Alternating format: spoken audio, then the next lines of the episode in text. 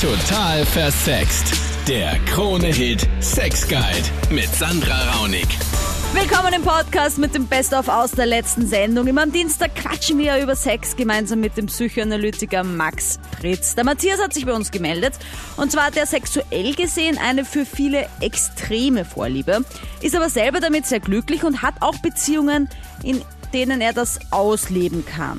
Was genau, Matthias? Mein Problem in die Richtung ist, dass ich eben auf Analfisting stehe und dass ich nicht ganz weiß, wie ich damit umgehen soll. Und bist du in einer Beziehung oder bist du Single? Nein, ich bin Single, aber ich habe diverse Freundinnen, die ja das mit mir ausüben. Und wie lange geht das Findet schon? man nur schwierig, findet man nur schwierig.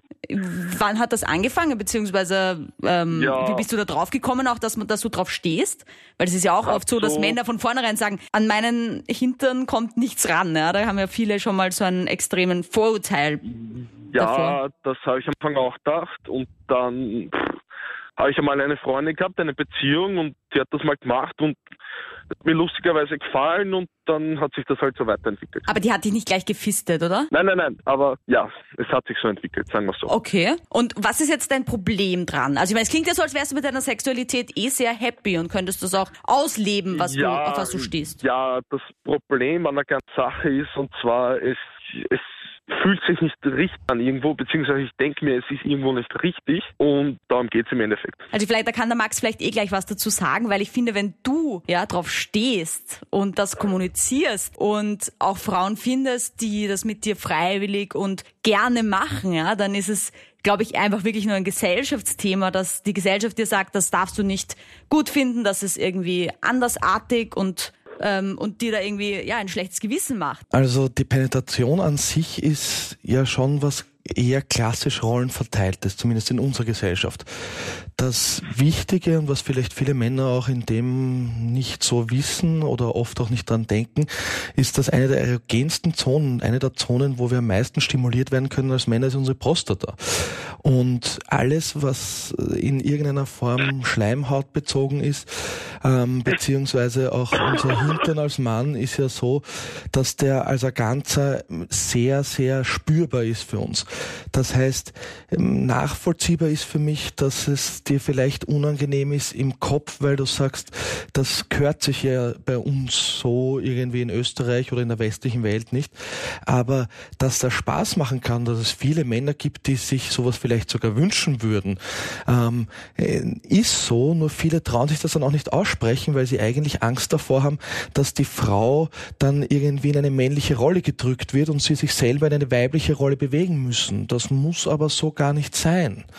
Deswegen, wenn du das für dich gut leben kannst, dann ist äh, auch sozusagen Analsex beim Mann, also in dem Sinne in der passiveren Rolle, was sehr Gesundes und was sehr Normales. Und dann war da die Elisa, die hat ein Problem, das sehr viele Frauen auch in meinem Freundeskreis und überhaupt auf der Welt betrifft. Was denn? Bei mir ist so, ich habe noch nie einen Orgasmus gehabt. Also, mit dir selbst oder beim Sex? Nein, generell, beim Sex. Okay. Also generell noch nie. und bist du auch mit dir selber, also machst du es dir auch selber? Nein, das mag ich eigentlich nicht so gern. Hast du schon mehrere Sexualpartner gehabt oder hast du jetzt gerade Ja, einen schon. Freund? Ja, also jetzt habe ich einen Freund und habe aber schon mehrere auch gehabt und es hat irgendwie nie hingehauen. Ähm, wenn ich unten gelegen bin, sowieso nicht, habe ich gar nichts gespürt. Sobald ich oben gelegen bin, habe ich einen Druck gespürt, aber so einen Druck, wie wenn ich aufs Klo müsste. Und ihr habt aber auch so Vorspiel und also jetzt nicht nur Penetration, sondern auch mit deinem Freund. Er leckt dich auch oder streichelt dich. Ja, alles schon ausprobiert. Max, sag mal was dazu. Er nickt die ganze Zeit nämlich schon so wissend. Naja, die Orgasmusfähigkeit hängt einerseits massiv davon ab, wie physisch erregend es natürlich ist, aber viel mehr, und das ist ganz oft unterschätzt, auch bei den Männern oft ganz unterschätzt und bei den Frauen sowieso, dass 90 Prozent vom Weg des Orgasmuses bis zur physischen Grenze eigentlich im Kopf passieren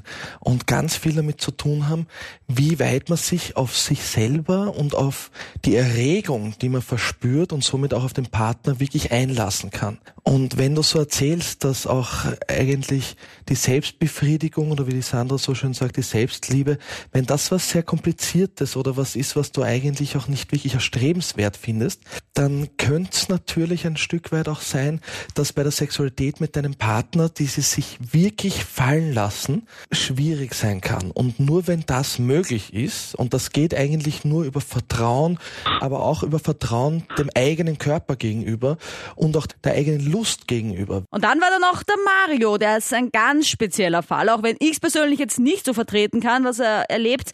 Finde ich es mutig und gut, dass er seine Story erzählt. Und zwar diese hier. So, es geht darum, dass wenn ich immer fremd gehe, bringe ich es einfach nicht dazu, dass ich einen hoch. Moment.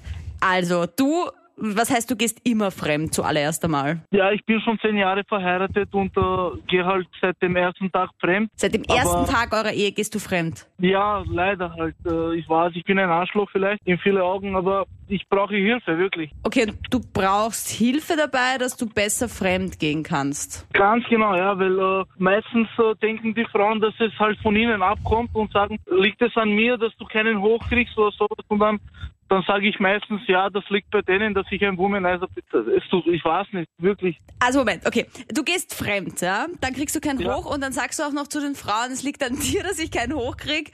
Also grundsätzlich finde ich jetzt mal Fremdgehen ja gar nicht gut. Ja? Das ist mal meine Einstellung. Aber ähm, anscheinend belastet es dich ja trotzdem. Jetzt stellt sich nur mir die Frage, wenn dein Körper sich ja augenscheinlich dagegen wehrt, dass du fremd gehst, indem er keine Erektion zustande bringt, ja. warum gehst du dann fremd? Also ich meine, anscheinend will das dein Körper nicht. Ich kann das wirklich nicht abweisen. Also ich habe es oft versucht, dass ich nicht fremd gehe. Ja, weil äh, ich liebe meine Frau und bei ihr klappt halt immer. Also wenn ich dran nur nachdenke, klappt es. Bekomme ich einen hoch. Aber sobald ich fremd gehe, bei der ersten Nacht, passiert einfach gar nichts. Das, was da sehr deutlich wird, ist, wenn du vor allem sagst, dass du deine Frau eigentlich liebst und mit ihr die Sexualität anscheinend ganz gut funktioniert, dass dieses Versprechen und auch das Zusammensein über so lange Zeit miteinander ja eigentlich dazu geführt hat, dass deine Frau die Frau ist, mit der es anscheinend für dich generell passt. Das heißt, viel weniger wichtig, ob du bei deinen Affären oder bei deinen potenziellen Affären einen hochkriegst oder nicht, ist herauszufinden, warum du die Frau, mit der es funktioniert, weil es anscheinend die einzige ist, mit der es geht, warum du die Frau die ganze Zeit betrügen möchtest. Weil du kannst dich entweder scheiden lassen und dann wahrscheinlich mit Erektion mit anderen Frauen schlafen oder einfach ergründen, warum dieses Bedürfnis danach, so viele Frauen oder so viele Sexualabenteuer zu haben, äh, so notwendig ist, wenn du die einzig erfüllende Sexualität mit deiner Ehefrau leben kannst. Total versext gibt's auch als YouTube-Channel. Klick dich da mal durch die Videos. Ich freue mich auf nächsten Dienstag. Sei auch dabei und talk mit. 0810 20 30 60.